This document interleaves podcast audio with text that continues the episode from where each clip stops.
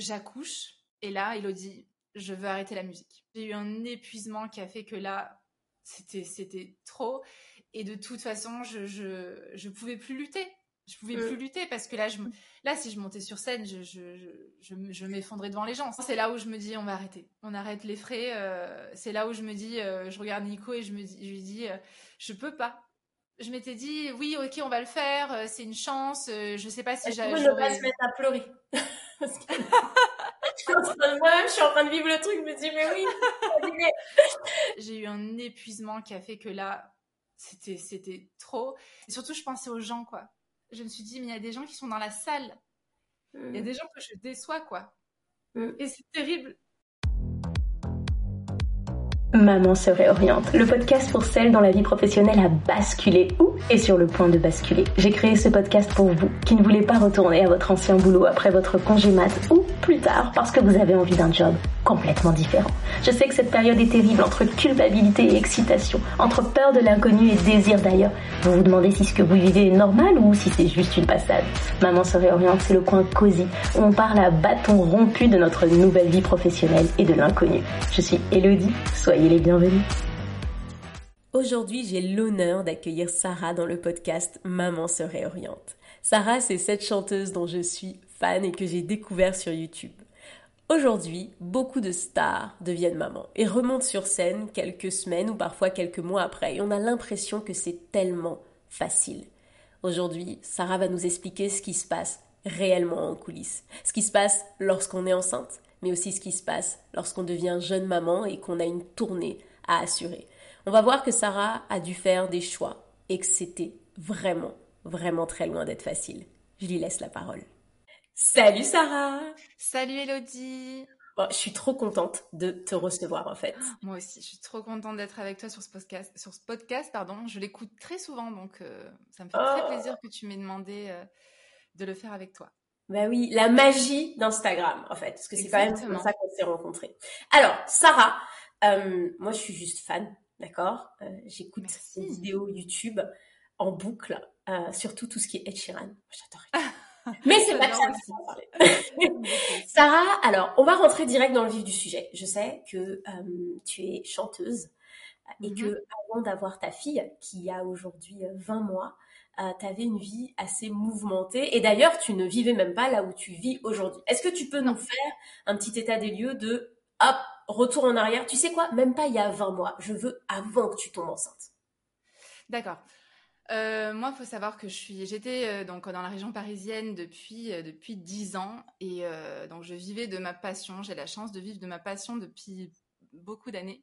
Et en fait, je, je, donc je faisais mes covers, j'étais pratiquement tout le temps en studio, j'enregistrais mes chansons, etc. Donc on était toujours en compo. Faut savoir qu'on composait aussi pour d'autres artistes. Je faisais mhm. pas que des chansons pour moi. Donc en plus des covers et de mes chansons inédites, je composais pour d'autres artistes. Et on va dire, à partir de l'année 2018, donc 2017 en vrai, j'ai commencé à, me lancer un petit peu euh, dans la scène. Donc j'ai commencé à faire de la scène. On a commencé à prévoir une tournée, euh, voilà une tournée euh, qui a fait franchement, je crois qu'on a fait sold out sur toutes les sur, toutes les dates. C'était trop trop bien. Donc on a fait une, on était vraiment dans ça, dans ce truc là de bah, la semaine c'était studio à fond, compo à fond. On était avec d'autres artistes. Euh, j'étais en studio très très très souvent et en plus ah, en plus de ça il y avait les week-ends euh, la tournée euh, sur lequel j'enchaînais donc j'étais vraiment dans cette effervescence dans ce truc là de musique tout ce dont j'avais toujours rêvé en fait depuis toute petite c'est c'est on était en plein dedans quoi ah j'adore et quand tu tombes enceinte, en fait, tu sais quoi, même avant de tomber enceinte, hmm. est-ce que tu te dis, ok, alors moi, quand je serai enceinte, ça va se passer comme si, et quand j'aurai un enfant, ça va se passer comme ça. Est-ce que tu peux me dire la vision que tu avais de la grossesse et de la maternité? Moi, tu sais, Elodie, j'ai passé, donc là, j'ai 36 ans aujourd'hui, j'ai, on va dire jusqu'à mes 25 ans, je pensais que je n'aurais pas d'enfant. Parce que j'en ressentais vraiment pas l'envie je me suis jamais trop vue maman. Si tu veux, euh, euh, c'est l'âge où toutes mes copines tombent enceintes. Bon, faut savoir que je suis montée sur Paris avec un, on va dire un, bad boy avec qui ça s'est pas très bien euh, fini. J'ai eu, eu la chance de rencontrer mon mari en fait au moment d'arriver à Paris quelques mois après. Et, c'est seulement quand j'ai rencontré mon mari que j'ai commencé à, me dire, bon, donc j'avais 27 ans très exactement, à me dire, et pourquoi pas? Pourquoi pas fonder une famille un jour? Mais euh, moi, j'étais pas du tout dans le truc. Euh, l'horloge biologique, en fait, n'avait pas du tout commencé à, à tourner à ce moment-là. J'étais dans le truc plutôt de me dire, ok, j'ai le temps. En plus, à l'époque, j'avais une productrice qui avait eu deux enfants sur le tard entre ses 40 et ses 42 ans. Donc, j'avais vraiment ce modèle-là de mmh. tout est possible. En plus, tu sais, quand tu arrives dans, dans, une grande ville, donc moi, je suis originaire d'Avignon, mais euh, quand, quand tu arrives sur Paris, les choses ne sont pas du tout les mêmes. Euh, les, les, les, gens n'ont pas le même rythme. Et c'est vrai que beaucoup de femmes, en fait, ont des carrières assez importantes et du coup, ont des enfants sur le tard. Donc, c'était la normalité. Donc, je m'étais dit, OK, j'ai 27 ans. Ben, ça va, j'ai le temps. Euh, en vrai, j'ai vraiment le temps de, de, de faire un enfant Aujourd'hui, j'en ai pas envie, j'en ressens pas le besoin, mais, plus tard, j'en aurai certainement envie et ce sera mmh. ok. Sauf que quand, euh, quand, je suis arrivée, donc il y a eu cette première tournée, et là, ça commençait vraiment à me, chatouiller, quoi. J'avais, mmh. euh, donc à cette, époque, cette époque, euh, j'allais autour de mes 33 ans, et je m'étais dit, ok. Et bizarrement, à ce moment-là, quand j'ai commencé à, à, penser à tomber enceinte, je me suis dit, mais c'est sûr, je vais pas y arriver. C'est sûr, ça va pas marcher, en fait. Et je sais pas pourquoi, j'avais cette certitude que je n'arriverais pas à tomber enceinte.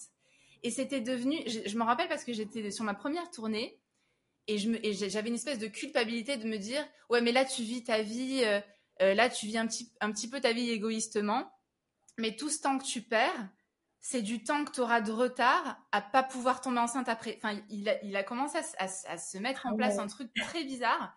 Bon, je suis quelqu'un de très angoissé en général, mais pas, pas du tout sur ce sujet. En fait, j'avais pas du tout ce truc-là. Et il y a cette angoisse qui s'est mise en place pour rien. Il n'y a aucune, il y a vraiment aucune raison ma mère est tombée enceinte euh, très rapidement. Enfin, il n'y avait pas de raison, tu vois. Oui. Il n'y avait rien d'héréditaire où tu disais, tiens, ça non, compliqué. Il n'y avait aucune raison. Euh, tout se passait très bien. Enfin, mon mari, son frère avait eu déjà deux enfants. Euh, il n'y avait pas de raison. Et en fait, on a, on a arrêté cette tournée. Donc, on a, quand on a stoppé cette tournée, alors bien sûr, donc tu fais des, tu fais des, je vais dire des concerts. non, tu ne fais pas des concerts, mais tu fais des shows. Donc, on en parlait juste avant, justement. On va peut-être faire un feat avec Elodie sur scène. Ah mon dieu donc, tu fais des shows, tu sais ce que c'est. Quand tu, quand tu sors de scène, tout ce que tu as la seule chose dont tu as envie, c'est d'y retourner. Donc, dès qu'on a fini la tournée, je, me rappelle avoir demandé à mon mari et, le tourneur, donc c'était en coproduction, euh, qui coproduisait la tournée, bon, quand est-ce qu'on y retourne? Et le mec m'a dit bon, euh, calme-toi un peu, on vient juste de terminer la tournée, on va quand même un peu se reposer. Mais ok, si tu veux, on en, on en, on en reprogramme une pour dans un an ou un an et demi. Donc, on, a, reprogrammé cette tournée. Mais, et moi, je me suis dit, OK, donc là, dans un an et demi, je repars sur les routes. Ça me laissera le temps de tomber enceinte. Mais la naïve, quoi. Ça me laissera le temps de tomber enceinte, mais il faut vite s'y mettre parce que j'ai l'impression que ça va pas être si facile que ça. Mais ça, ça, va être OK. J'ai un an et demi pour tomber enceinte, donc ça va aller.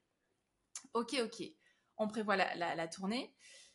Euh, et, là, l'angoisse qui revient. Dit mais, mais je vais jamais y arriver, je vais jamais y arriver. Bah, bingo, j'y suis pas, j'y suis pas arrivée aussi facilement que ça. Au final, j'ai mis deux entre deux, ouais, deux ans à tomber enceinte, mais ça a été mmh. vraiment une obsession, une obsession. Euh, j'en avais un peu parlé. Euh, on n'a pas eu de, si tu veux, donc on a fait tous les, on a fait tous les tests, etc. Il n'y avait pas de, de problème. Mmh de, gros problèmes euh, physiques ou euh, vraiment techniques en ce qui nous concerne. J'avais juste un taux d'ovulation un petit peu bas euh, mhm. quant à mon âge, parce que tu sais, quand, quand, tu commences à arriver à 33 ans, tu as les gynécos qui commencent à te dire, bon, en gros, bah attends, mais et vous aussi, pourquoi vous vous imitez si tard? Tu vois, tu as cette espèce de culpabilité qu'on te met. Ouais. Ben ouais, mais enfin moi, ça arrive maintenant dans ma vie, l'envie de pas non plus, tu vois, enfin. Et c'est vrai que ça a été un petit peu. On a commencé à me parler de PMA je me suis dit, ah non, mais c'est terrible. En plus, j'écoutais énormément de podcasts justement sur des, sur des femmes qui, qui avaient du mal à tomber enceinte, qui avaient des, des parcours PMA très, très lourds. Et je m'étais dit, mais, mais je peux pas, parce que je peux pas aller en tournée et, et, faire un parcours PMA. Enfin, ça va être très, très compliqué. Donc, ça a été un peu la panique, mais, euh, mais j'ai euh, j'ai fait, une, alors, j'ai fait une séance euh, avec une personne qui s'appelle Mélanie Esnar sur, sur Instagram. Et j'en parle parce que Vraiment, euh, j'ai des croyances spirituelles, mais, euh, là, j'y croyais pas trop en le faisant, mais elle m'a débloqué beaucoup de choses. Et je pense qu'il y avait beaucoup de choses de l'ordre euh, du, psychique qui étaient bloquées. Mais j'ai fait une séance avec elle. Alors, je ne saurais absolument pas t'expliquer ce qu'elle m'a fait. C'est une espèce d'hypnose à distance. En plus, c'était à distance, quoi. Et, en fait, ça, a tout débloqué. ça a tout débloqué. Et un mois après, je tombais enceinte. Oh. Donc ça a été extraordinaire. euh, ça a été extraordinaire. Donc là, il y a tout qui retombe. Tu te dis, ah, ok, c'est trop bien. Tu remercies le ciel. Tu te dis, mais, mais c'est génial. euh, et là, et là, et là, c'était bon, quoi. Sauf que j'avais, euh, j'avais une, tou- une tournée qui arrivait. Oui, bah oui. Du coup, le délai était un peu décalé. C'est ça. Donc, euh, donc du coup, euh, la tournée, bah, la tournée, elle était, elle était euh, prévue. Alors, dis-moi, avant de commencer la tournée, ouais. comment est-ce que tu imagines qu'elle va se passer vu que tu es enceinte? Est-ce que tu te dis euh, que tu vas y aller mollo? Est-ce que tu te dis ça va rien changer? Comment est-ce que tu te projettes avant de la vivre? Faut savoir que je suis tombée enceinte. euh, je suis tombée enceinte. je En fait, attends, parce que par rapport au Covid, parce qu'il y a eu le Covid Oui. qui est passé par là. Donc, on a, on a programmé notre tournée avant le Covid. Je devais commencer la tournée en mars 2020. Donc, le timing parfait, Ouais. j'ai envie de te dire. Ouais, ouais. Donc en fait, si tu veux, euh, si tu veux, attends, je dis n'importe quoi parce que je suis tombée enceinte après la programmation de ma tournée. Parce que ma fille est née le 27, euh, le 27 décembre 2021. Donc je suis tombée enceinte, euh, le Covid était déjà là, en fait, en plein Covid, Ouais. quoi, à, la, à la fin de l'année 2020. Donc en fait, euh, en- enfin début 2021, je suis tombée enceinte, pardon, en avril 2021. Donc on, on, on, on annonce la tournée. Je dis ok, je me prépare pour la tournée. J'essaie de tomber enceinte, je tombe toujours pas enceinte. Ensuite, euh, on nous annonce qu'il y a le, Covid. Ok, euh, qu'est-ce qui va se passer pour la tournée? Ok, qu'est-ce qui va se passer pour les rendez-vous gynéco et tout? Comment je vais m'organiser avec tout ça? Et euh, donc en fait, il y a eu tout ça en même temps. Quand, j'ai dû commencer la tournée, on nous confine. Donc là, premier report de la tournée. Donc là, déjà, premier coup dur, parce qu'il faut savoir que quand tu reportes une tournée, les salles, elles sont, selon les salles, elles sont compréhensives, oui ou non. J'avais deux grosses salles qui étaient le théâtre Sébastopol et euh, le Trianon. Et Mhm. eux, en fait, c'est des milliers d'euros euh, juste pour réserver la salle. Et eux, en fait, ils te disent, ben, en fait, votre acompte, on est obligé de vous le garder parce qu'on ne sait pas ce qui va se passer et on n'a pas d'assurance en fait prévue pour euh, ce cas-là. Mm. Il n'y avait pas du tout d'assurance pour, pour, pour les cas comme ça de Covid. Donc en fait, on pouvait pas, euh, on pouvait pas l'annuler à ce moment-là. Moi, si tu veux, dès qu'il y a eu ce truc de Covid, je me suis dit, ok, on annule, parce que je le sentais pas du tout en fait cette histoire. Je me suis dit, mais comment tu veux faire il a- En fait, il y a une épidémie, euh, il y a une pandémie mondiale là. Comment tu veux qu'on fasse une tournée dans, dans ce contexte? J'étais en panique. Mm. Euh, mais j'ai pas pu l'annuler. À ce moment-là, j'étais pas pu l'annuler. En plus, je savais très bien que je voulais tomber enceinte, donc c'était c'était bien de, de tout annuler, de reporter plus tard, mais c'était pas possible. Premier report. Il y a eu les choses qui ont commencé un petit peu à, à, à s'améliorer, puis deuxième vague, donc deuxième report.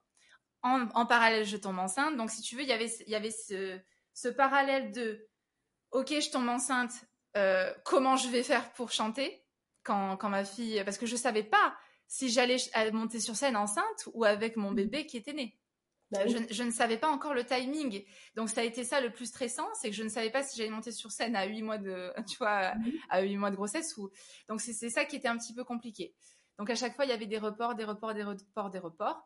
Mais si tu veux, quand euh, tout ça pour te dire, pour répondre à ta question, en fait, au final, je, je me donnais du courage en regardant des exemples. Donc en fait, toute la journée, je- j'essayais de piocher, euh, je regardais sur Google Star qui a fait sa tournée enceinte, Ah, Star génial. qui a fait une tournée avec un bébé. Et si tu veux, je me suis fait un espèce de PowerPoint, je me suis fait un espèce de tableau avec plein de, de, de, de célébrités ou de personnalités qui ont chanté sur scène enceinte ou avec des bébés en jeune âge. Et j'étais devenue une psychopathe. Mon mari me disait, mais t'es complètement folle en fait. J'étais là avec mon tableau. Il dit, mais tu veux pas mettre cette énergie pour répéter tes chansons? Et en fait, j'étais obsédée par le fait de me dire, non mais c'est bon, il y en a, y a d'autres qui, il y en a d'autres qui l'ont fait, je vais y arriver. Il y en a d'autres qui l'ont fait, je vais y arriver, je vais y arriver. Mm. Et si tu veux, j'étais dans ce truc-là de me dire, euh, il y avait cette euh, ambivalence de me dire, je vais jamais y arriver, c'est impossible, je sens bien que je vais pas y arriver, c'est, c'est, enfin c'est euh, inatteignable pour moi parce que déjà monter sur scène, je trouve que c'est un exercice hyper qui te demande de- beaucoup beaucoup d'énergie. Monter sur scène sur- euh, enceinte, je me, je me disais, déjà enceinte, je me suis dit, c'est impossible. Si, je, leur ai dit, si je suis encore enceinte, les gars, je ne monterai pas sur scène, en fait. C'est pas possible. D'accord. Donc ça, c'est un truc que tu savais, ouais. tu ne pas tourner enceinte. Non, non, euh, Pourquoi? Parce que, euh, parce que je sais que des fois, quand je monte sur scène, en tout cas les premières minutes, je sais pas si ça te le fait, mais j'ai plus de jambes. Moi, en fait, quand je monte sur scène, il faut savoir qu'il y a des fois, je monte sur scène, je peux vomir avant, quoi j'ai un, état de stress en fait. Euh, vraiment, tu te dis mais pourquoi je fais ça? Je suis complètement maso. Je suis malade en fait de faire ça. Euh, j'oublie complètement que je, que je suis devant des gens qui m'aiment.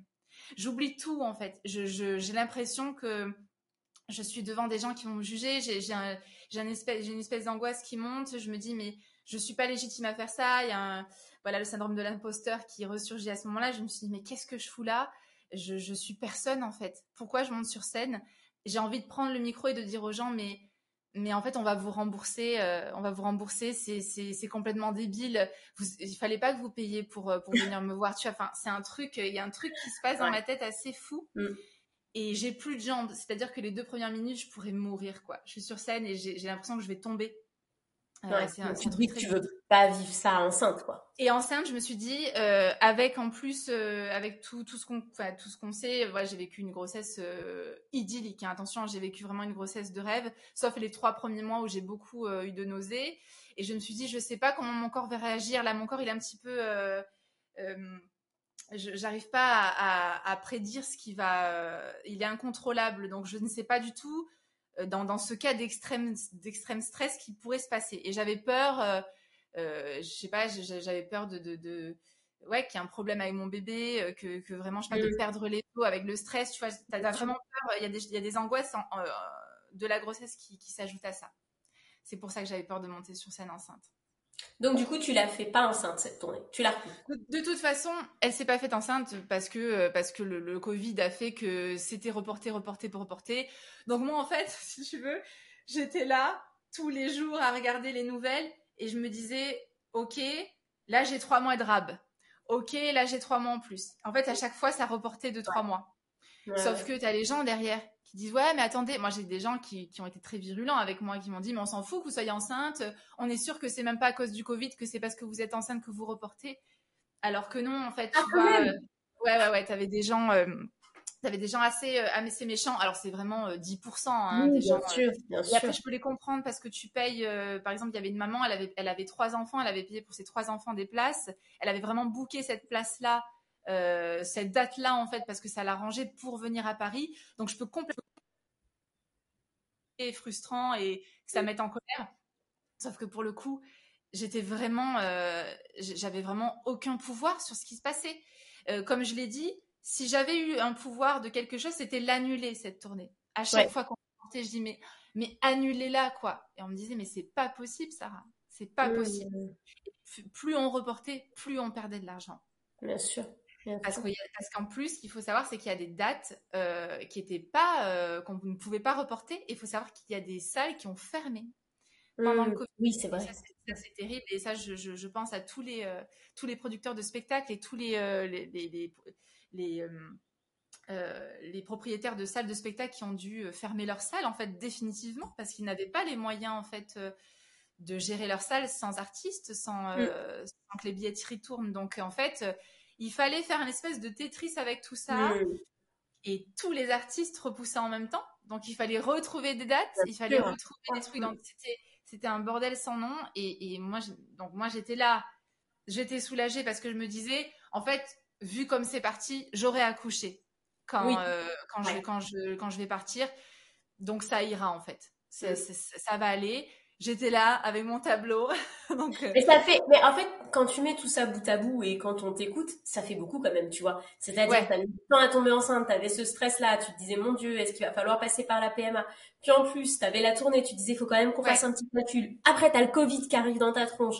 Après, tu te dis, je suis trop stressée quand je monte sur scène, je veux pas monter sur scène quand je suis en tournée. Enfin, c'est énorme parce qu'en fait, dans ce podcast, on a souvent tendance à passer sur quand bébé est là, qu'est-ce qu'on fait pour la vie pro? Mais toi, tu avais déjà un sujet vie pro en étant enceinte, en fait. Tu avais un énorme sujet de par ton métier, de par ta carrière et de par comment tu vis ta carrière, comment tu vis le, les moments où tu es sur scène, tu vois. Ça a été, ça a été intense. Ça a été intense et surtout que pour la tournée précédente, je, m'étais beaucoup préparée euh, physiquement, j'avais fait beaucoup de sport, j'étais j'étais une grosse grosse sportive. J'avais je courais énormément, je courais euh, des 8 km, tu vois, j'étais vraiment très sportive et je m'étais préparée comme ça. Et là en fait, tu te retrouves euh, tu te retrouves enceinte et tu te dis mais mais comment je peux me préparer à une tournée enceinte? Enfin, j'étais vraiment perdue. J'avais pas du tout de d'exemple autour de moi. Je côtoie pas trop d'autres d'autres artistes, donc en tout cas avec ce profil-là. Et du coup, je me disais, mais comment je vais faire? Et je te dis, j'étais dans, mes recherches, mais j'étais un petit peu seule parce qu'elles te disent pas tout ça. Euh, elles, te, te racontent pas en fait comment elles ont. Euh, tu vois, j'avais des exemples vraiment. C'était euh, typiquement Ellie Goulding qui avait fait une tournée avec un, un enfant de six mois. T'as euh, Céline Dion qui a fait des tournées enceintes. Mais en fait, si tu veux, toutes ces femmes là, elles avaient, euh, elles ont les moyens d'avoir des, des coachs qui leur fassent des, des, des entraînements sur mesure. En fait, t'as tu as tous ces à côté que, bah, que toi, tu pas en artiste indépendante et toi, tu, en fait, tu dois te, tu dois te démerder toute seule, quoi. Donc, euh, je suis là avec mes trucs. Euh, euh, enfin, je vais te dire une bêtise, mais moi, je, devais, je dois faire le ménage enceinte. Donc, tu vois, enfin, je, je, je, suis pas là sur mon canapé non plus à, à attendre que qu'on vienne me chercher et juste que répéter. C'était pas, je devais gérer aussi toute ma vie à côté. Donc, c'est vrai que c'était pas évident cette période-là. Et beaucoup de doutes. Et c'était vraiment ce doute de savoir, mais, mais quand est-ce que je vais monter sur scène? Quand est-ce que je vais... Mm. Euh, euh, j'arrivais pas à me projeter. J'arrivais pas à projeter. Et t'as as la pression des gens qui, qui eux, se languissent de se voir sur scène et qui disent Ah, j'ai moins, euh, j'ai moins deux mois, j'ai moins un mois. Et tout, tu te dis Mais, si tu savais comme je suis pas prête, si tu savais comme je suis pas prête, en fait. Je suis pas prête. Et, et ces gens-là, j'avais juste envie de leur dire s'il te plaît, euh, arrête de me faire le décompte. Parce que là, là c'est trop, c'est trop en fait. C'est trop. Je sais que tu as hâte. Je serai prête quand il faudra monter sur scène. Mais s'il te plaît, si tu savais tout ce que je dois gérer à côté et si tu savais euh, euh, déjà à quel point ça me terrifie d'accoucher, à quel point ça me terrifie d'être maman et à quel point ça me terrifie de d'arriver à, à, être cette chanteuse à côté. J'ai juste besoin que tu me dises que ça va aller, mais je pouvais pas en parler parce que les gens comprendraient pas en fait ce que ça allait être quoi. Ouais, et c'était pas, c'était pas eux de porter ça de toute façon. C'est clair. Mais il y a quand même un, quelque chose en fait que je trouve hyper intrigant dans la façon dont tu t'es organisé, c'est-à-dire que tu savais que tu voulais pas faire la tournée enceinte. Ouais. Mais faire la tournée après avoir accouché, ça, ça te paraissait pas comme non mais ça c'est un truc de fou en fait. Ça tu te dis bah, ça bizarre. en fait. C'est un truc ouais. bizarre. C'est vraiment, je me suis dit, mais après, de toute façon, quand il sera là, alors je me suis quand même renseignée, j'ai quand même pris l'avis de ma sage-femme, de mon gynéco, ben, eux, tu vois, ils, ont, ils avaient ce discours de dire non, mais après, euh, s'il n'y a pas de problème, votre grossesse se passe bien, vous allez, vous allez mettre. Euh, donc vraiment, alors à ce moment-là, je savais que j'allais faire ma, ma grossesse, euh, ma, ma, tournée, plus révélateur. Je savais que ma tournée allait se passer quand ma fille aurait au moins six mois. Il y a un moment donné où j'ai eu une certitude, c'est qu'elle aurait au moins six mois. Donc je m'étais vraiment entretenue avec eux. Ils m'avaient dit mais non, il n'y a pas de souci, tout va bien, votre tension est bonne vous avez euh, une, grossesse qui se passe très bien, vous êtes en pleine santé, euh, vous avez été euh, très sportif, donc votre corps va se, remettre très facilement. Vous inquiétez pas, il y aura aucun problème. Donc moi, en fait, si tu veux, je me suis vraiment pas, je m'étais dit, il me faut au moins trois mois. Tu, sais, on te, on te dit que que le postpartum dure trois mois. Hein, oui, complètement. Donc il me faudra au moins trois mois pour me remettre. Mais après, c'est bon, quoi, easy, quoi. Ça veut dire que j'ai trois mois, enfin de toute façon, je répétais mes chansons, euh, même en étant enceinte, ça c'était pas un problème. Euh, d'ailleurs, ma, fille, euh, c'est marrant parce que je pense qu'il y a vraiment un truc qui se fait, parce que ma fille reconnaît mes covers, enfin c'est un truc très bizarre, mais je pense qu'elle l'a entendu quand elle était dans le ventre. bref. Et, en fait, je m'étais dit, mais easy, j'aurai au moins trois mois de répétition avec les musiciens, donc c'est parfait. je sais que hum, je sais que ma mère viendra. J'ai la chance d'avoir ma maman qui qui venait pour garder ma fille, donc même si on habitait loin, elle, viendra pour garder ma fille pendant les répétitions. Tout se passera bien en fait, tout ira bien. Donc j'avais pas de, j'avais, j'avais pas de, peur. En tout cas, mhm. euh, là je te parle, j'étais au deuxième, euh, au deuxième trimestre. Ouais. Donc au deuxième trimestre, j'avais pas de peur. Tout allait bien. Mais non, mais alors là, attends, tu m'as intriguée là. Qu'est-ce qui se passe au troisième trimestre? Parce qu'au troisième trimestre, euh, en fait, si tu veux, bah, tu le sais, le deuxième trimestre, c'est le, c'est le trimestre idéal. Tu n'as plus, t'as plus les nausées. J'ai eu trois mois euh, de nausées intenses, horribles, à me lever euh, du lit en rampant, en, en j'arriverai à l'avaler. Deuxième trimestre, je me suis dit, c'est cool. En fait, c'est trop bien d'être enceinte. En fait, je crois que j'ai trois enfants, quoi. franchement, c'est trop, trop facile et tout, trop bien. Je faisais trop la belle et tout. Je faisais des TikTok, mais tu verrais mes TikTok que je faisais au, deuxième trimestre. Je faisais, je te tapais des danses et tout, c'est trop, trop, trop facile.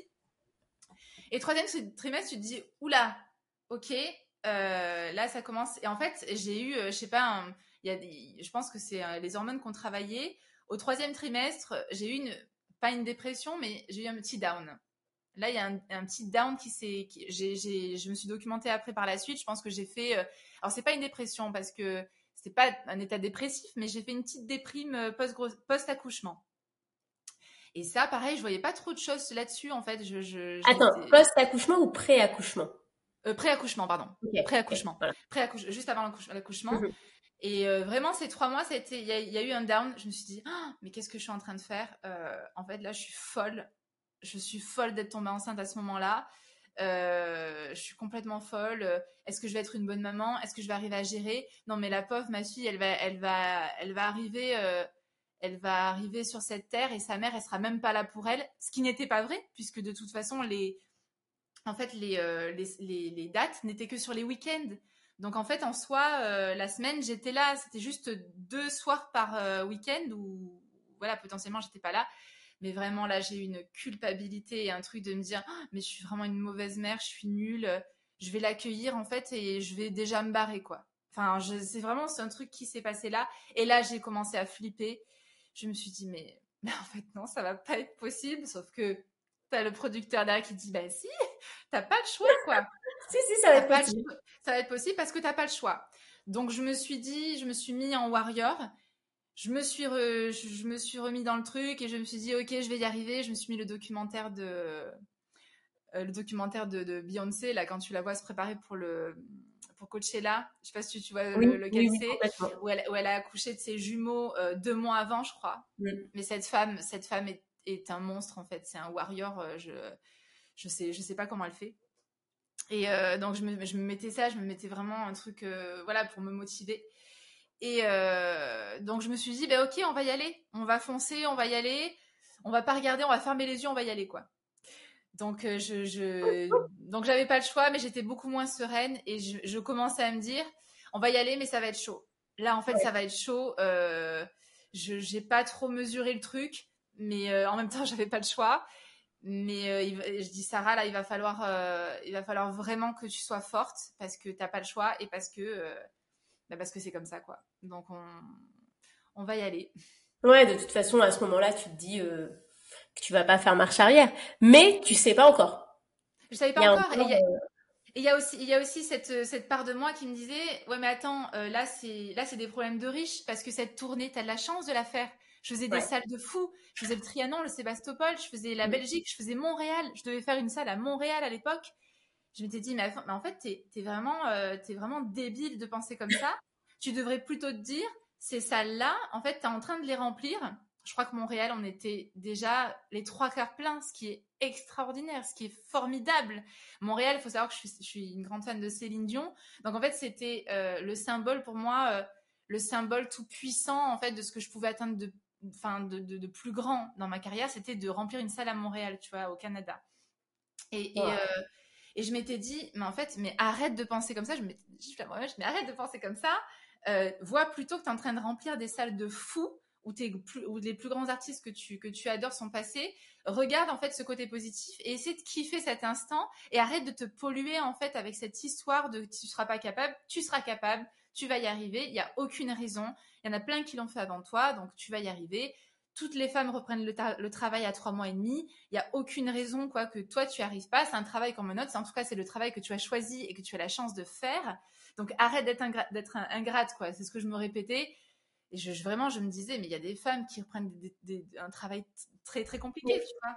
Sarah, enfin, moi je suis choc en fait de tout ce qui se passe, que ce soit de avant que tu te tombes enceinte à, à, à ce moment-là, au moment où tu penses à ta tournée. Enfin, tout ça, tout ce dont tu me parles là, quand tu te fais ces réflexions et que tu essayes de, de, te remettre dedans, tu le fais toute seule ou tu te fais accompagner, un psy, un thérapeute, enfin, tu tu t'arrives parce que tout ce que tu me dis là ça se passe juste en interne ou il y a un moment où tu te dis non. faut peut-être que j'aille parler à quelqu'un parce que ça commence à faire beaucoup. Parce que moi-même là ça fait beaucoup non, c'est ça.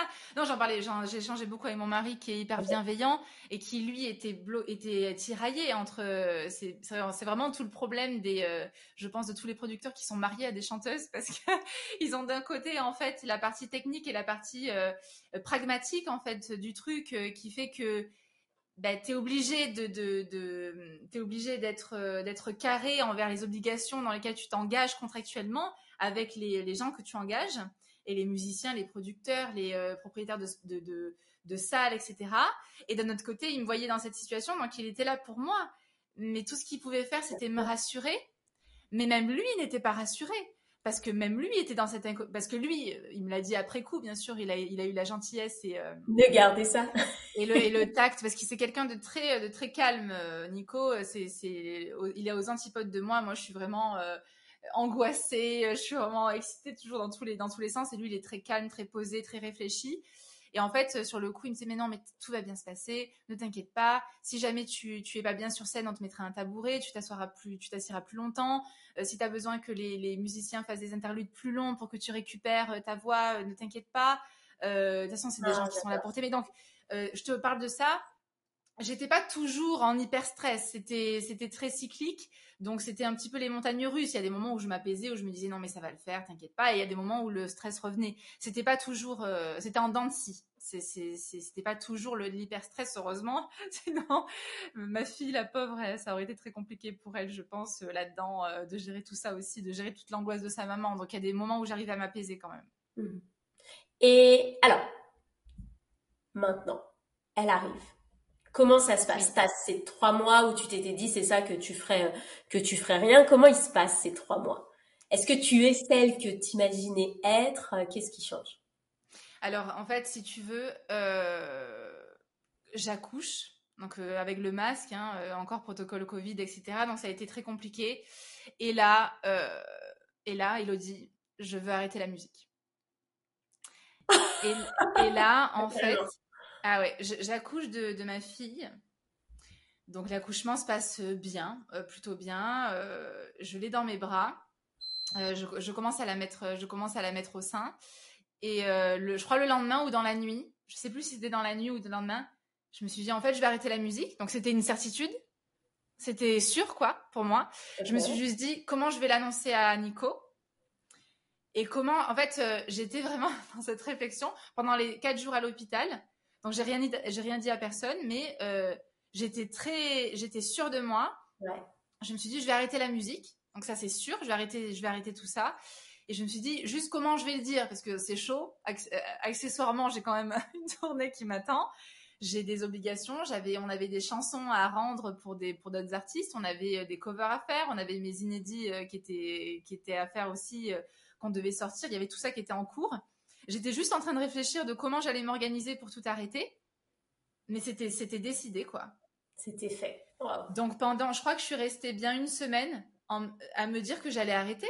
Mais c'était, c'était ok, quoi. J'étais, tu vois, j'étais pas, j'étais pas stressée, j'étais plus triste. J'étais plus stressée. Je pense ah oui, en fait, pour toi, t'avais pris ta décision. Limite, tu t'étais soulagée, tu t'es dit, ah, c'est bon, c'est fait. Oui, c'est, j'étais soulagée. Je pense que le mhm. cerveau a fait une bascule. Mon cerveau a vrillé il y a, un truc euh, avec les hormones qui a vrillé.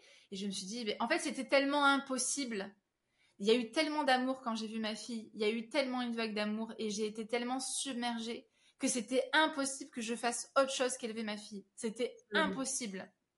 Et je m'étais dit, bon, ok, euh, bon, par contre, il va falloir quand même que je trouve un job alimentaire pour après. Donc, du coup, euh, comment on va s'organiser? Mais j'étais vraiment, j'étais dans ce truc-là. C'était impossible que je laisse ma fille, ne serait-ce que deux secondes. À partir de ce moment-là, elle était, c'était une moule à son rocher. D'ailleurs, elle, est toujours très accrochée à sa maman.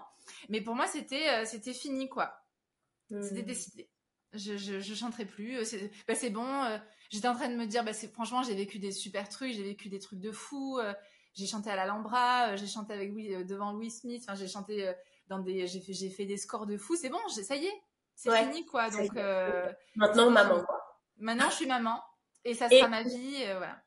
Est-ce que cette décision, tu as le temps alors d'en parler à Nico? Qu'est-ce qu'il en pense? Qu'est-ce qu'il dit à ce moment-là? Non, j'en ai, j'ai pas le temps parce que parce que euh, en parallèle de ça, j'étais en hyper vigilance aussi avec ma fille. Donc en fait, Nico, plus je je je préfère parler que de ma fille. En fait, je veux, je veux vraiment me focaliser sur elle. En plus, la première, enfin, les premières nuits, ils pouvaient pas rester avec moi euh, avec le protocole Covid. Donc, j'ai vraiment, euh, je me suis dit, tout ça, j'en parlerai après, parce que ça, c'est secondaire pour moi. C'était vraiment pas la priorité. Donc, j'étais vraiment en hyper vigilance. Il faut savoir que moi, dans la, dans ma, dans ma salle à la maternité, personne ne pouvait rentrer, quoi. C'était très compliqué. J'ai renvoyé au moins euh, trois, trois auxiliaires de, trois infirmières parce que je trouvais qu'elles s'occupaient mal de ma fille. Je trouvais qu'elles, elles étaient trop brusques. J'ai été, ah non, mais c'était horrible, quoi je pleurais à chaque fois que quelqu'un l'a touché. Euh, pour la prise de sang qu'ils doivent faire euh, au tout début, j'étais en pleurs. Enfin, c'était ridicule, quoi. J'étais, euh, j'étais une catastrophe. Je les appelais toute la nuit, je dormais pas. Donc je la regardais, je dormais pas. Je les, je les appelais pour dire mais là c'est pas normal. Elle a fait En plus, elle avait un reflux, donc elle faisait beaucoup de bruit. elle faisait beaucoup de ronflements, de, de mhm. raclements, etc. C'était très impressionnant. Et en fait, toute la nuit, je restais là, je, je regardais, je, je, je, les appelais pour savoir si c'était normal je m'attendais, mais là, c'est pas normal, en fait, elle est en train de s'étouffer. Donc, euh, elles en pouvaient plus de moi, quoi. C'était euh, une catastrophe. C'était horrible. C'est horrible.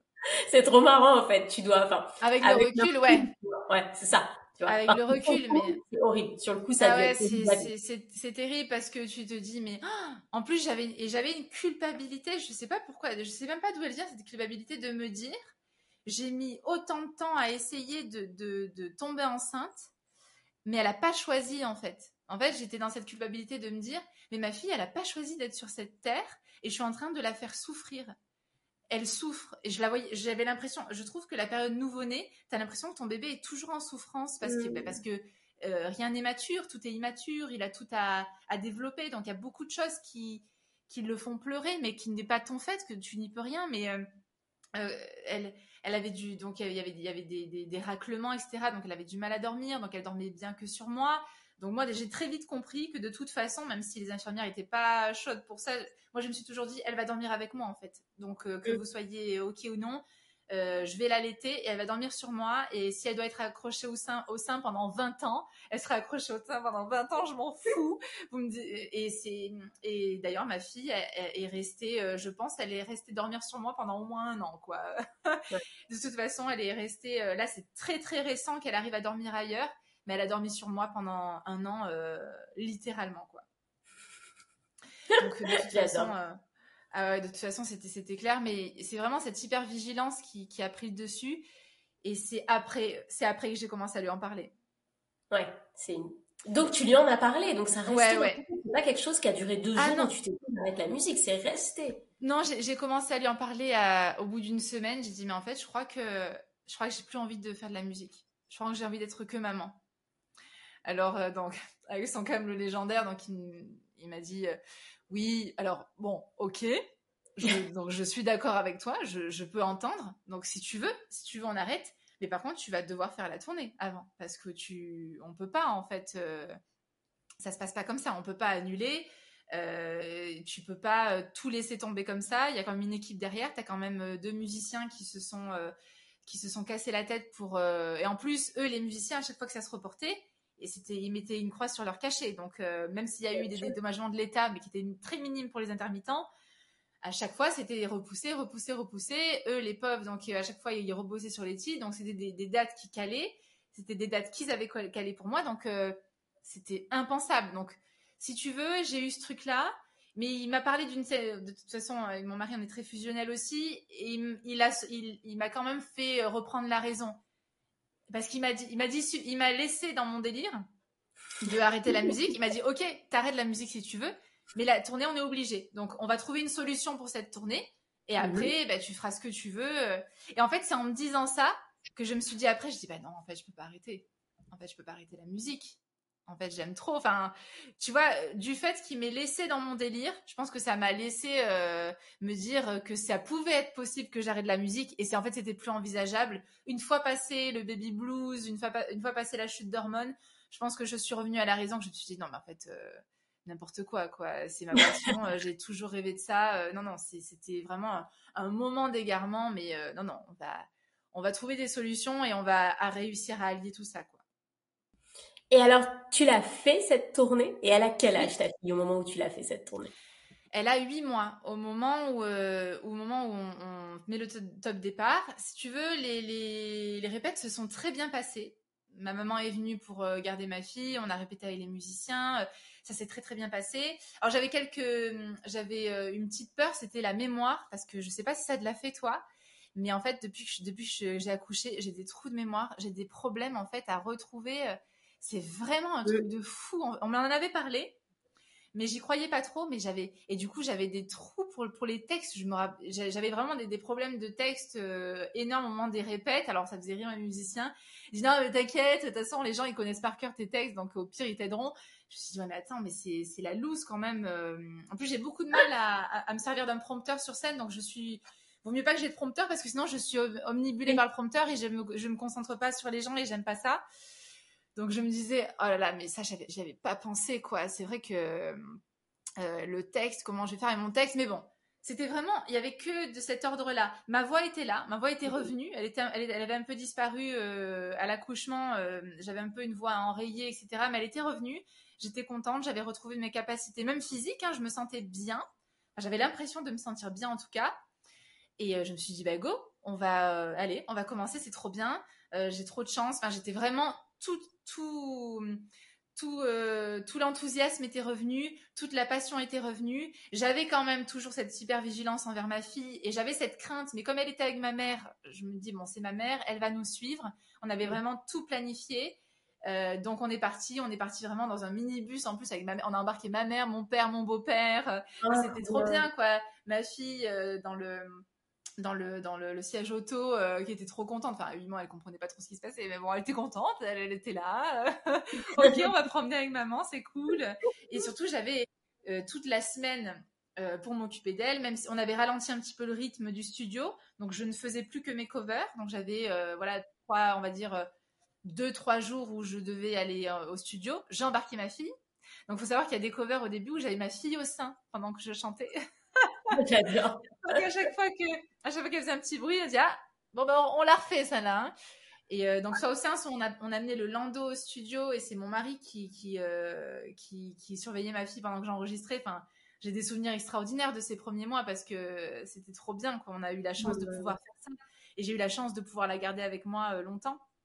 Donc on était dans cette lignée de tout va bien se passer. C'est ce que j'allais dire. Alors attends, pause parce que pour le moment c'est hyper idyllique pour le moment, c'est Tu continues exactement ce que tu faisais avant d'être maman, avec en plus un espèce de super bonus. Euh, tu peux avoir ta fille à côté de toi. En fait, tu as réussi à faire matcher maternité et euh, rêve de ta vie professionnelle. Donc là, dit comme ça, c'est canon. Ta fille, elle est là, tu l'amènes partout. C'est génial parce que ton mari, il est dans le même milieu que toi. Enfin, en fait, le rêve. C'est ça, en plus il est donc il est avec moi, il est il a été avec moi euh, donc lui il faisait le son en fait, il fait le son quand je suis sur scène donc euh, je sais qu'il c'est lui qui gérait tout. Euh, ma fille était à la, à la chambre à la chambre d'hôtel avec ma mère. Euh, enfin, en tout cas avant que je le vive, je me, je me projetais ça. Je dis mais en fait c'est trop bien, je vais arriver à tout faire, c'est trop bien. je, je, je, même si j'aurais, même si j'avais d'autres enfants, je sais que c'est possible. On va, on va trop gérer, c'est trop bien, c'est trop cool. Donc j'étais vraiment dans cette, dans cet état d'esprit là. Ouais. Et là, et ça mm. fait partie d'une des raisons pour lesquelles tu m'as contactée, euh, arrive ce fameux moment qu'on appelle euh, sur le podcast le moment wow où tu te dis wow mais en fait en fait non en fait pas du tout qu'est-ce mm. qui se passe? Il y, il y en a deux il y en a un petit euh, il y en a un petit qui se passe dans un premier temps, c'est quand je monte sur. En fait, il y a un truc je, auquel je m'attendais pas du tout, mais vraiment, enfin, c'est ridicule quand j'y pense. Mais on arrive sur scène. En plus, première date, le Trianon. Euh, Normalement, dans, dans une tournée, tu commences toujours par des petites salles pour te roder et après, tu as la grosse salle. Mais là, on avait tellement bougé les dates et on avait tellement bougé les, euh, la programmation qu'on n'avait pas le choix. Euh, le Trianon, c'était qu'à cette date-là, sinon je ne le faisais pas. Et du coup, sinon je le faisais vraiment l'année d'après. Je voulais vraiment une, une, tournée rapprochée pour pouvoir tout faire d'un coup. Donc on commence par le Trianon euh, Trianon, salle magnifique, extraordinaire. On arrive là-bas, je me dis, oh, mais, la chance que j'ai d'être ici, enfin, trop bien, trop bien. Et là, euh, dans les coulisses, donc je suis toujours avec euh, mes musiciens. Il y a un de mes musiciens qui s'appelle Jonathan, qui, qui, avait un, donc son fils avait deux ans à l'époque. Et son fils vient le voir. Et là, je, je, je vois ce petit arriver et je fonds en larmes mais ça m'a fait, en fait, ça m'a fait un choc. Donc ma fille était, euh, on habitait dans le 78, donc elle était avec ma mère chez nous à ce moment-là. Il était 5 euh, heures, il était 17 heures, c'était au moment des, balances. Donc j'avais laissé, je ne m'étais jamais séparée de ma fille plus de 30 minutes, je crois, à ce moment-là.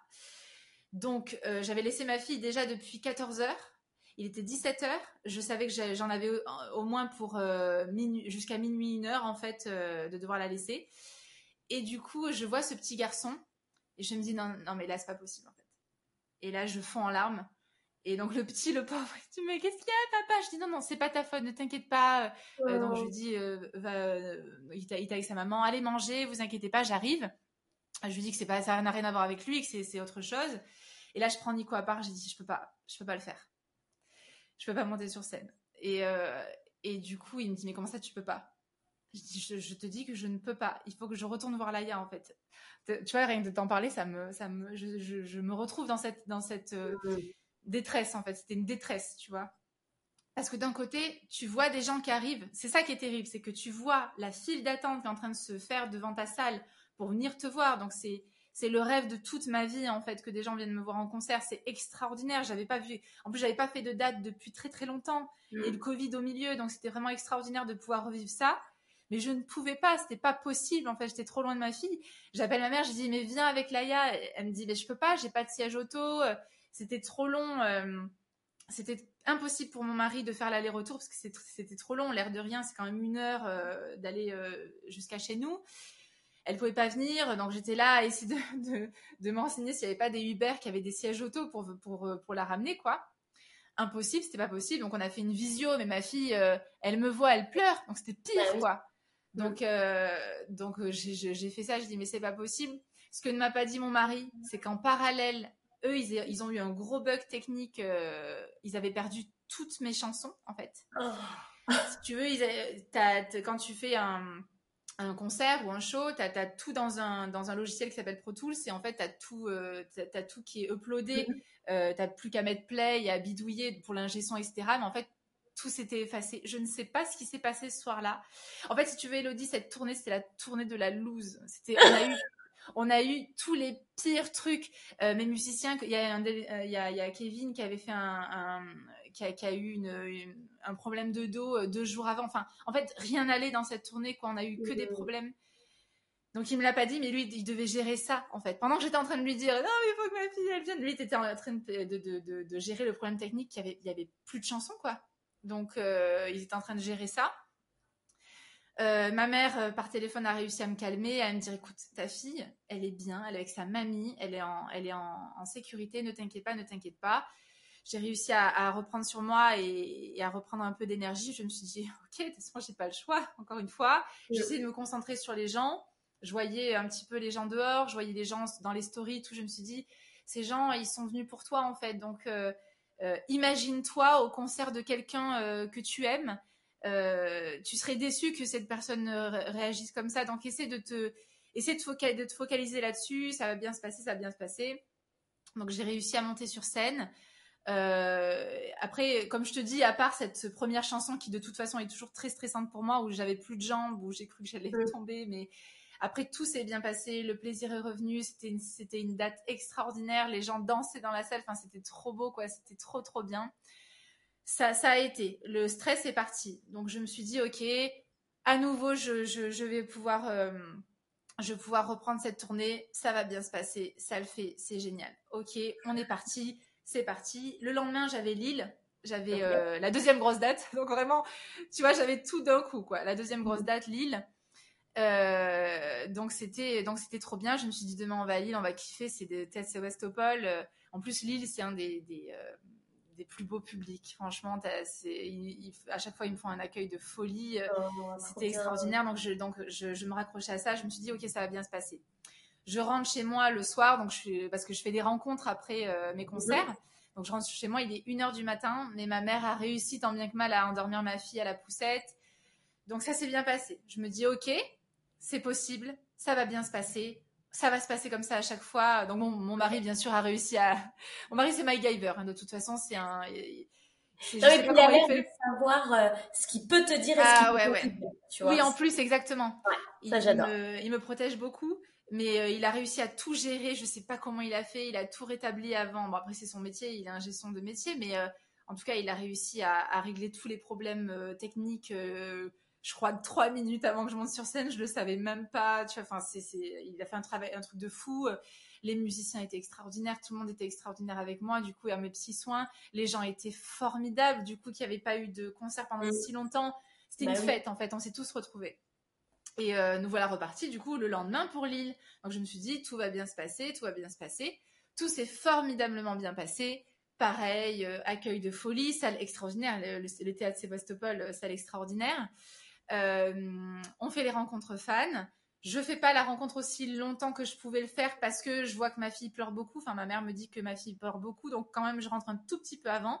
Mais je fais quelques rencontres, quelques rencontres, et je rentre, je rentre à l'hôtel et on rentre tous donc à Paris le lundi. Euh, je me remets au travail euh, pour faire mes, covers de la semaine en attendant les scènes de, de week-end d'après. Le week-end d'après, il y avait Nantes, je crois. Il y avait Nantes et Bordeaux. Mm-hmm. Donc nous revoilà à la maison. Je me dis c'est trop bien, franchement c'est trop bien, on a trop géré. Je reprends, voilà, je profite bien de ma fille, je, je, je, prends tout ce que je peux prendre, etc. Et là, je vois que ma fille est malade. Donc mm. Premier stress parce que je vois qu'elle est malade, donc, donc euh, elle a jamais été malade en huit mois. Ma fille, elle a jamais rien eu. Je touche du bois parce qu'elle avait mhm. jamais rien eu, même pas un petit rhume, rien. Euh, bon, faut savoir que j'étais une psychopathe à ce moment-là. On n'a vu personne. En fait, on s'est isolé, on s'est autoconfiné pour pas parce qu'il y avait encore le Covid. Et il y avait une épidémie de bronchiolite à l'époque. Et euh, tu te rappelles quand tous les hôpitaux étaient saturés? Donc vraiment, j'étais euh, j'étais vraiment euh, à me dire non non mais on va en fait on va avoir personne au moins ça réglera le problème on tombera pas malade quoi mm. et là je vois qu'elle est elle tombe malade donc je me dis ok bon panique pas euh, on va gérer on va gérer 39 euh, de, fièvre 40 de fièvre donc elle, mm. elle, fait des pics à 40 on va voir la, pédiatre qui me dit ah bah c'est le covid oh. ah, bah, elle, a le covid votre fille je dis mais non mais c'est pas possible et tout et moi je me dis moi, je, je, priorise ma fille et je me dis, euh, mais comment on va faire? Faut aller à l'hôpital, faut aller à l'hôpital. Sauf que mon mari dit, ouais, sauf que ce que tu comprends pas, c'est que si elle a le Covid, on, va la voir en fait. Mhm. Euh, donc, euh, je pense que donc elle commençait à se remettre. Il y a eu une nuit très compliquée, mais elle, en fait, en une nuit, ça allait mieux. Le lendemain, ça allait mieux. Elle a passé ce truc-là, ça allait mieux. Et donc moi, je prie pour pas la voir, pour pas le choper. Sauf que ben, ni de je le chope et je le chope vénère. Je ne l'ai jamais eu du coup, de, je l'avais jamais eu depuis 2020 et là, mais je le chope, mais un truc, euh, enfin, je me dis, euh, waouh, ok, ok, le Covid, mon mari le chope. Euh, et je me dis, ok, mais c'est même pas à ce moment-là, le moment waouh. Hein. J'étais vraiment vaillante. Je me suis dit, mais c'est pas grave. Écoute, donc j'appelle mon tourneur. Est-ce qu'on peut pas décaler Nantes? On va mhm. redécaler. de toute façon, en dix jours, on l'a plus apparemment. donc ça sera pas, ça sera pas grave. dans dix jours, je serai sur pied. C'est bon, je vais me soigner. Je fais pas de cover pour cette semaine et ça sera bon. Ok, donc mon, tourneur a réussi à retrouver une date pour la semaine d'après. On fait ça, on fait un communiqué et on, décale la date. Arrivé à la date fatidique, je me dis, euh, ok, ça va être chaud. Donc je me lève le matin pour euh, qu'on parte à Nantes. On avait le minibus, ma mère, mhm. etc. Euh, ma mère qui le chope aussi, donc c'était vraiment sympa. Hein. On l'a tous chopé. Moi, j'allais mieux, j'allais un peu mieux. J'avais récupéré un petit peu, j'avais récupéré ma voix. En fait, j'avais pas essayé de chanter. Mhm. J'avais pas essayé de chanter parce que j'avais peur. J'avais j'avais chantonné juste pour répéter, mais j'avais peur. Euh, je voulais pas je voulais pas m'avouer que ça allait pas le faire parce que mhm. j'avais pas le choix. J'avais tellement reporté, j'avais tellement paniqué, j'avais tellement saoulé Nico avec tout ça, j'avais tellement saoulé ma mère, saoulé les gens que je me suis dit non mais là arrête de saouler les gens. Euh, maintenant tu te mets un coup de pied au cul, ça va aller, tu vas y aller, tu vas le faire, arrête un peu quoi. Il y a des millions de gens qui ont, eu le Covid, il y en a il y en a il y en a malheureusement des millions qui sont morts. Estime-toi heureuse, tu l'as eu dans une forme pas trop grave c'était une grosse grippe, quoi, mais c'était pas grave, t'as pas été hospitalisé, tu vas y aller, ça va le faire et tout. Donc le matin, on se lève. Je me dis, ça va bien, ça va bien se passer. Je commence à faire les soins à ma fille et tout, je, lui change la couche et tout. Et là, elle me met le doigt dans l'œil. Avec son, petit doigt. Et comme, euh, comme euh, j'ai eu la réaction de comme n'importe qui, tu sais, quand t'as un doigt dans l'œil ou une poussière dans l'œil, je me dis, ah mince, j'ai un petit truc, ça, mon œil me, fait un peu mal, mais euh, ça va passer, tu sais, comme une poussière. Je la descends, euh, donc il y avait ma mère, euh, elle prend le relais, etc. Parce que je dis, j'ai mal à l'œil quand même, ça me fait mal. Ouais.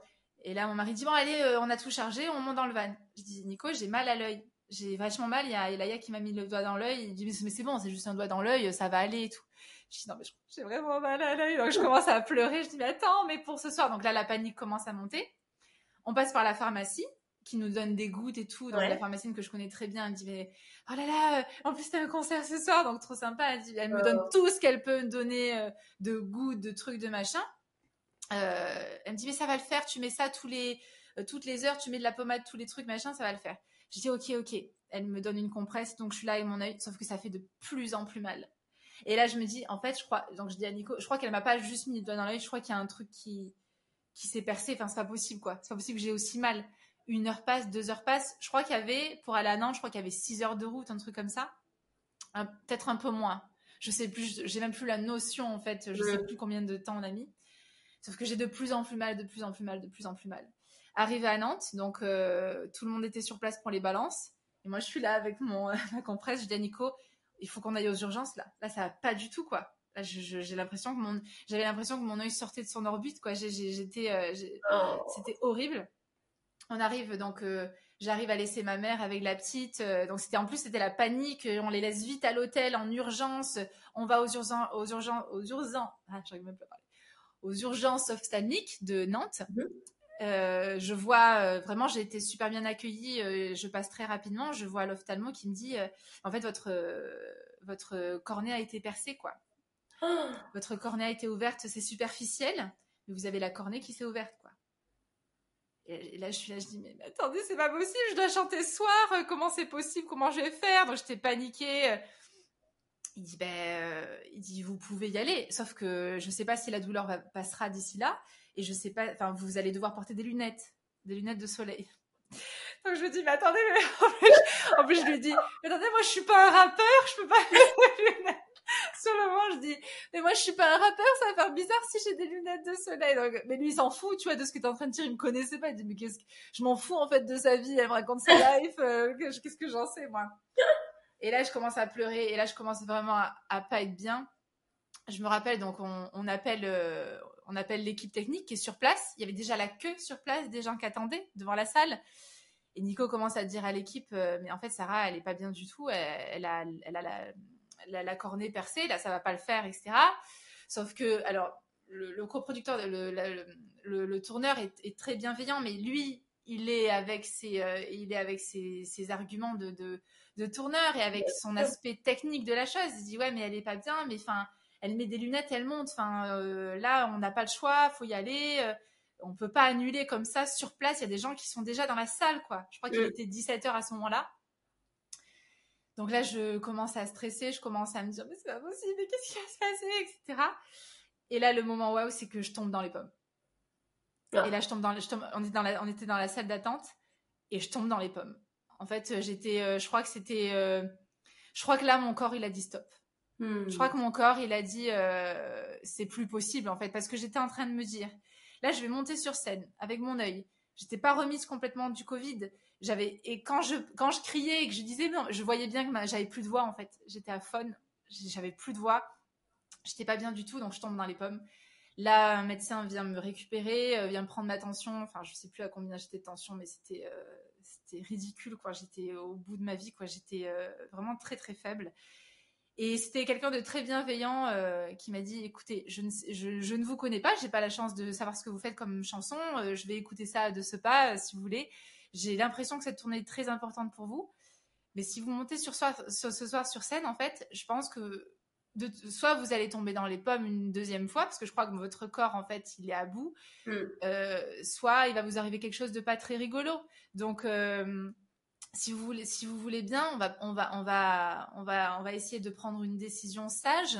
On va, vous allez vous reposer. Et en fait, ça, ça va tellement soulager que cette personne me dise ça, tu vois, euh, parce que euh, je me suis dit, ok, en, fait, ok, depuis, des mois, on me disait, c'est bon, t'as le droit, t'as le droit de te reposer, t'as le droit de, de, de, de faire une pause, quoi t'as le droit, as le droit à cette pause et de toute façon t'as pas le choix. Et maintenant c'est ton corps qui te le dit. Et mon corps je pense qu'il a crié, euh, euh, il a crié mais repose-toi quoi, t'es pas, ça faisait ça faisait des mois que je dormais pas parce que ma fille elle, elle a, même aujourd'hui elle fait elle fait pas ses nuits. Donc euh, je, je dormais pas depuis des mois, j'arrivais pas à récupérer la journée non plus parce que parce qu'il fallait s'occuper d'elle, qu'elle ne dormait pas ailleurs que sur moi.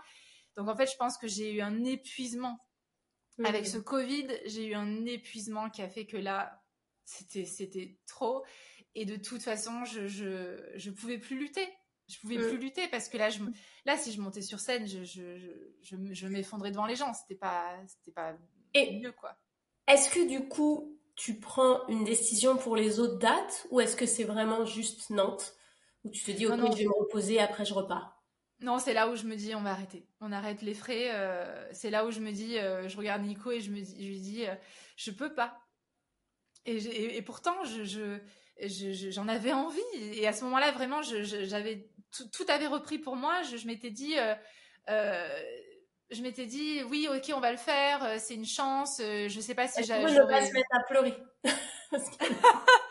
Moi-même, je suis en train de vivre le truc, je me dis, mais oui, ok. bah ouais, mais parce, je, pense, je pense que tu te, je pense que tu te, bah, tu te, tu te, aussi, tu, tu t'identifies parce que toi aussi, tu as cette passion de, de euh, voilà, tu t'es une passionnée. Donc tu sais ce mm. que ce serait, euh, et tu, tu as connu ces difficultés, je pense que tu te bah projettes aussi. Ça a dû. Euh, t'es tellement, tellement.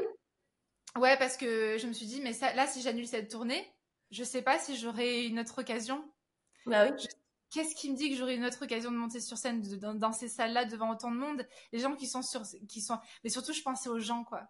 Je me suis dit mais il y a des gens qui sont dans la salle. Il y a mm. des gens que je déçois quoi.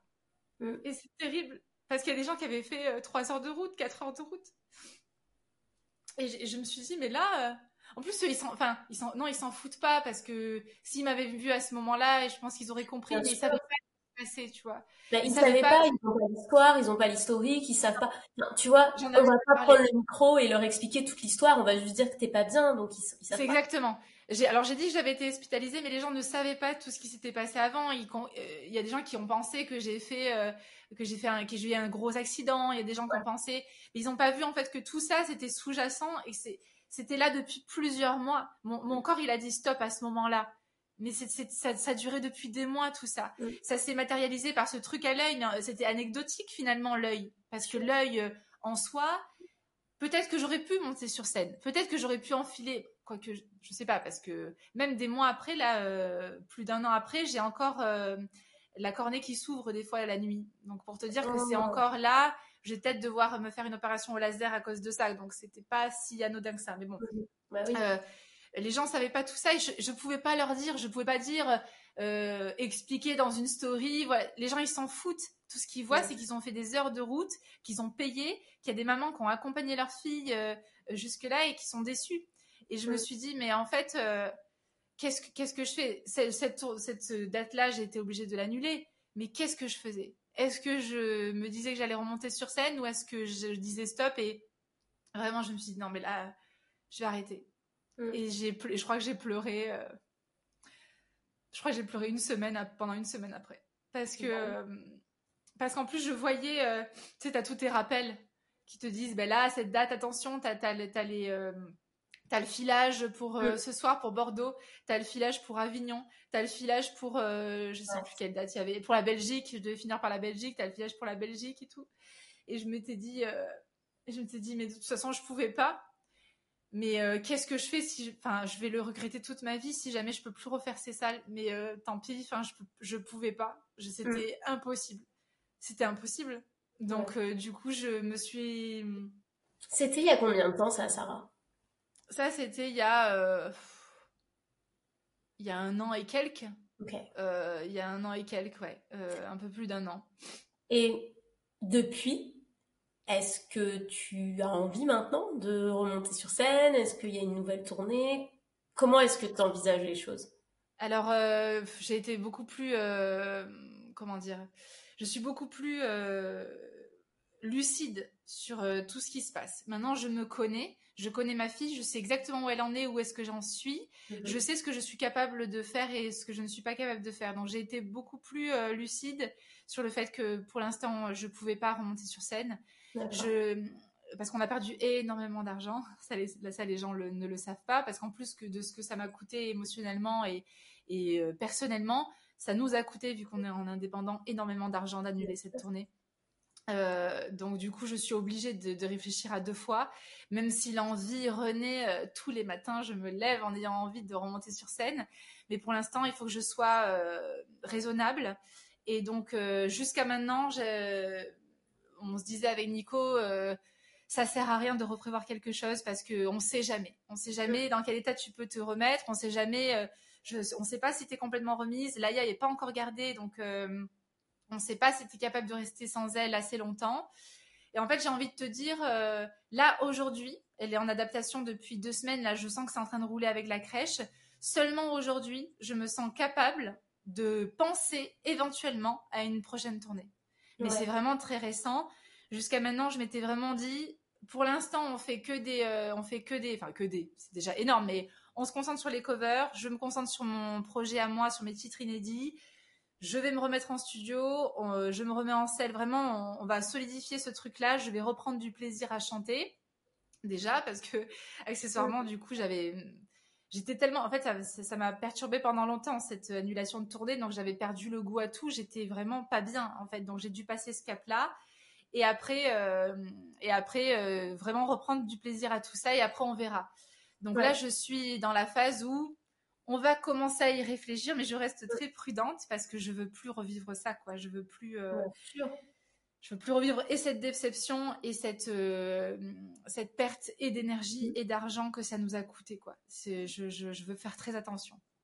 En fait, maintenant, tu sais que on, s'en rend pas compte, mais avant d'être maman, on avait ce luxe de, de, de se lancer dans des choses, euh, de les faire parfois même en traînant un peu des pieds, etc. Et sans que ça nous bouffe autant, tu vois. Ça. Et, et, là, en fait, enfin, tout prend des proportions énormissimes. Enfin, euh, je m'identifie dans tellement de choses que tu dis. Je m'en rappelle que, que, que, quand je faisais le filage à la cigale et que mon fils était censé arriver à un moment précis, parce que j'avais dit j'aurais besoin de lui, et qu'il est arrivé, je crois, 25 minutes en retard. Ah, mais en fait, les gens n'imaginent même pas. J'étais pas là pendant le filage. Mon cœur y battait. Je me disais, se passe quelque chose? Je me forçais à pas regarder mon téléphone. Je me suis dit, c'est pas normal. Enfin, c'était, c'est hyper intense. C'est hyper intense. Et t'as ce côté, comme tu dis, il faut pas décevoir les gens. Il faut rester là. Mais en même temps, en fait, tu as ce côté qui est animal. En moi, je sais pas comment l'arrêter, ce côté-là, en fait. C'est maintenant, enfin, il est où? Qu'est-ce qui se passe? Qu'est-ce que... Et, et, comme toi, en fait, j'étais là. Mais de toute façon, ça sert à rien. Euh, on m'avait dit, est-ce que tu veux, avant la fin du spectacle, qu'on le ramène à l'hôtel, puisque c'était pas chez moi, pour qu'il dorme? Mm-hmm. Non, il dormira pas tant que je suis pas là. Donc, Exactement. ça rien, en fait. Donc, tu as euh, très bien, tu as très bien fait parce que tu te connaissais, tu le connaissais, tu as, tu as anticipé ça. Et c'est, euh, c'est très important. Et, comme tu dis, tu n'étais pas là pour les filages parce que tu ne peux pas être là. Il y a un truc animal qui se fait que tu n'es plus là, tu n'es plus dans ton corps. Tu es avec lui en fait. Mmh, complètement. Euh, et c'est vrai que c'est très perturbant parce que d'un autre côté, tu dois assurer pour tous les gens qui sont sur place. C'est ça. Tu sais, tu as dit quelque chose au début, du, au début de, de, de notre enregistrement que je trouve génial. C'est que tu as dit que tu as cherché des exemples de chanteuses qui l'ont fait alors qu'elles étaient enceintes. Mais tu as aussi dit qu'en fait, on n'en sait rien de ce qu'elles ont vécu. Non. Et ça, je trouve que c'est tellement important parce qu'on a tellement tendance à idéaliser de mais regarde Rihanna, elle a accouché, elle a fait ci, mais regarde machin. Mais en fait, on n'en sait rien, il y a rien qui est communiqué là-dessus. Elles l'ont fait, mais on ne sait pas dans quel état, on ne sait pas à quel prix, on ne sait pas à quel point elles ont été aidées. Et, rien que pour ça, je te remercie vraiment de nous avoir partagé ça parce que tu nous as donné en fait l'envers du décor. L'envers du décor. Là où tous les gens peut-être au Trianon, ils étaient là, ils ont dansé comme tu as dit, c'était génial, mais ils savaient pas le process, ils savaient pas que quelques mois avant, tu t'es dit moi, j'arrête tout. Enfin, c'est énorme en fait ce que ce que tu vis. Ça, ça a été énorme. Ouais. Mais c'est vrai qu'on en, on en parlait avec. Euh, j'ai fait un clip il y a pas très longtemps et euh, le réal que j'adore, Willis, me, me disait. Euh, donc on en a un peu parlé. Il me dit mais moi jamais j'aurais pensé que tu avais euh, que avais euh, fondu en larmes deux minutes avant de monter sur scène au Trianon. Euh, tu n'avais pas du tout laissé pareil. Mais tu vois quand tu parles de Rihanna, typiquement au Super Bowl, donc elle a fait ça enceinte. Moi j'étais comme ça, j'étais en empathie avec elle. Je me dis mais meuf, je pense que t'es pas aussi bien que ce que tu laisses paraître. Je pense qu'en fait, c'est pas aussi cool que ça. Les gens, les gens l'ont tellement critiqué après en disant, ouais, elle a pas livré une performance à la hauteur de elle a pas bougé assez. Mais les mecs, mais les gars, je pense qu'on ne sait pas un quart de ce qui a dû se passer en coulisses. Je, je, pense que, je pense qu'elle, je pense même qu'elle voulait pas le faire ce Super Bowl. C'est ce que j'allais dire. Au-delà du physique, c'est même pas une question de condition physique. C'est qu'on n'est pas là en fait. On n'y est pas. et, en fait, ces métiers comme celui que tu as, le fait d'être chanteuse, d'être sur scène, tu dois être là. Enfin, tu vois, parce qu'en plus, je vois bien dans tout ce que tu dis, tu as, vraiment à cœur d'apporter quelque chose à ton public. Et si tu n'es pas là, enfin, tu vois, le côté, non mais t'inquiète, on fait cette date, on y va, boucle là, tu vois, boucle cette date et après on passe, ça te convient pas parce que tu as envie de tout donner en fait. C'est pas, c'est pas si facile parce que faut être là, faut se donner à 100%, faut, faut être là pour les gens. En plus, moi, je tiens à être là après. Donc, ça veut dire qu'il fallait que je, que je tienne et, et pendant le show et après, à la fin, pour, pour eh pouvoir dire bon, je, pour pouvoir signer, etc. Et, et faire des photos. Donc, c'est, non, c'est pas suffisant d'être là mmh. physiquement. Tu peux pas être là et partir au bout d'une heure. C'est pas possible, en fait. Enfin, pour moi, c'est inconcevable. Donc, c'est, oui, effectivement, c'est ce que, c'est ce que les gens. J'ai une, par contre, j'ai une chance folle, c'est que très peu me l'ont reproché. Et les gens, euh, dans l'ensemble, ont compris, ont très peu posé de questions et sont passés à autre chose. Et euh, ça, j'ai eu une chance. Je, je, leur, je, leur remercie, je leur en remercie euh, de tout, de tout mon cœur de ne pas avoir trop posé de questions. Parce que je pense qu'à ce moment-là, ça aurait pu être bah très compliqué pour moi de rajouter ça en plus. Bien sûr. Et alors, ton métier te demande clairement de donner de ta personne. S'il y a mm. bien pour moi le premier métier au monde qui demande de donner de sa personne, c'est être maman.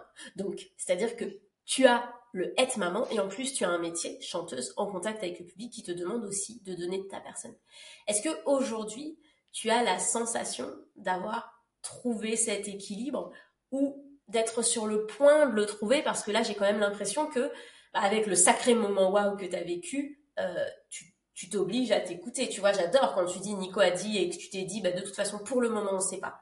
On attend. Là où on va pas se mentir, quand tu as envie d'organiser une tournée, de faire un truc, tu, ah. veux juste le faire. Tu veux juste que ça sorte. Tu vois, c'est clair. ah, tellement. Est-ce que tu l'as trouvé cette recette? Est-ce que tu sens que c'est encore en cours? Alors, euh, c'est marrant que tu parles de ça parce que justement, je vais sortir une chanson euh, dans quelques jours qui parle de ça. Ah. Qui parle de ce truc-là, de cet entre-deux et euh, de ce truc où tu te dis, ok, je suis plus la même qu'avant.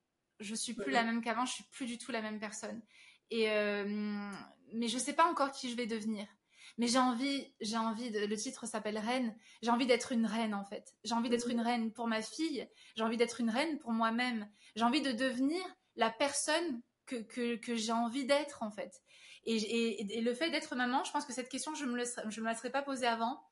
Mais aujourd'hui, j'ai cette espèce d'urgence de me dire, je n'ai pas le choix parce que je dois être une bonne maman pour ma fille et j'ai pas le choix parce que je veux être un exemple pour ma fille et je veux mhm. faire des choses euh, je veux accomplir mes rêves pour lui montrer que c'est possible pour lui mhm. montrer qu'il n'y a pas de frein que que qu'on peut faire tout ce qu'on veut dans la vie en fait et que, que, que tout sera possible et que ce sera ok moi l'équilibre que j'ai pas encore trouvé euh, c'est que je me suis pas encore trouvée je suis si tu veux je suis en pleine matrescence là je suis pas encore, je suis encore du côté, euh, je suis dans cet entre-deux.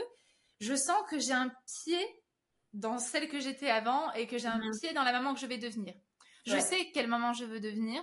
Je vais m'en donner les moyens. Je suis pas encore assez forte aujourd'hui parce que pour moi, la maman que je veux être, c'est la maman chanteuse, comme on voit, euh, par exemple, comme des euh, Vita, Amel Bent, etc., qui arrivent à, allier des très grosses tournées, très très grosses tournées, des très gros shows en étant longtemps séparés de leurs enfants, en les aimant de tout leur cœur, parce que je suis certaine que, de leur, par rapport à leur cœur de maman, qu'elle les aime de tout leur cœur, mais en étant OK avec ça. Je suis pas encore OK avec ça, mm. mais je veux devenir cette, ce genre de personne, donc je, je vais tout faire pour euh, le devenir. Mais je suis encore dans ce truc-là où je veux être là 100% euh, pour ma fille. Elle est petite encore, elle a 20 mois, donc je, je me laisse ce temps-là. Mm. Mais, euh, mais je vais le devenir. Je suis dans la phase où je vais le devenir. Mais il me reste encore un petit peu de force à accumuler, euh, mhm. un petit peu de, de, force à, à, prendre dans mon cœur pour le devenir. Mais, mais ça va arriver. Tu l'as en tête, l'image est claire. et, c'est ça. Mm. Et, j'adore ça. Écoute, Sarah, je pense qu'on a fait le tour. Je te remercie. Je pense qu'il n'y a aucun doute sur le fait que cet épisode va servir. Une fois de plus, je te remercie de nous avoir donné les coulisses parce que je pense qu'on idéalise beaucoup, beaucoup, beaucoup certains métiers et, et, ça fait du bien en fait, même si, même si on est, même si j'étais à deux doigts de pleurer, mais ça. je suis désolée. Non, c'est vrai que voilà pour les personnes qui écoutent ce, podcast, la prochaine fois que vous verrez un artiste, que vous jugerez un artiste ou que vous le verrez sur scène ou vous pensez que que tout ce qu'il fait c'est facile et que c'est limpide ou voilà, dites-vous que cette personne derrière, elle a un cœur, elle a une vie, et peut-être qu'il y a des choses dans sa vie qui ne se sont pas passées euh, comme il ou elle le voulait, qu'il y a des choses qui sont compliquées en coulisses à gérer, et que malgré ça, il faut, il faut monter sur scène et il faut, il faut faire comme si tout allait bien. Et en plus de ça, euh, euh, voilà, il faut, faut, faut, donner le change, quoi. Faut donner le change, complètement. Mais merci à toi, Elodie, parce que vraiment, j'aime beaucoup, euh, voilà, j'aime beaucoup tous les formats que tu proposes. Ça m'a beaucoup, beaucoup aidé dans mon postpartum avec ma fille encore aujourd'hui pour la séparation, hein, n'est-ce pas, pour l'adaptation en crèche. Et j'ai, non, non, j'adore vraiment, euh, j'adore vraiment euh, tous les contenus que tu proposes. C'est vraiment euh, un puits de un puits de connaissances et merci pour ça parce que la forme est super cool en plus. Donc euh, c'est c'est trop c'est trop bien c'est trop bien à consommer quoi. Tu sais c'est pas c'est pas barbant donc euh, c'est trop bien. Bah, ça c'est canon. Bah écoute moi je te propose qu'on se donne rendez-vous bah quand ça bouge pour la prochaine tournée parce qu'on veut la suite en fait tu vois. Même si vraiment j'ai l'impression que tu t'écoutes donc je te souhaite que le meilleur et j'ai l'impression que c'est ce qui t'attend.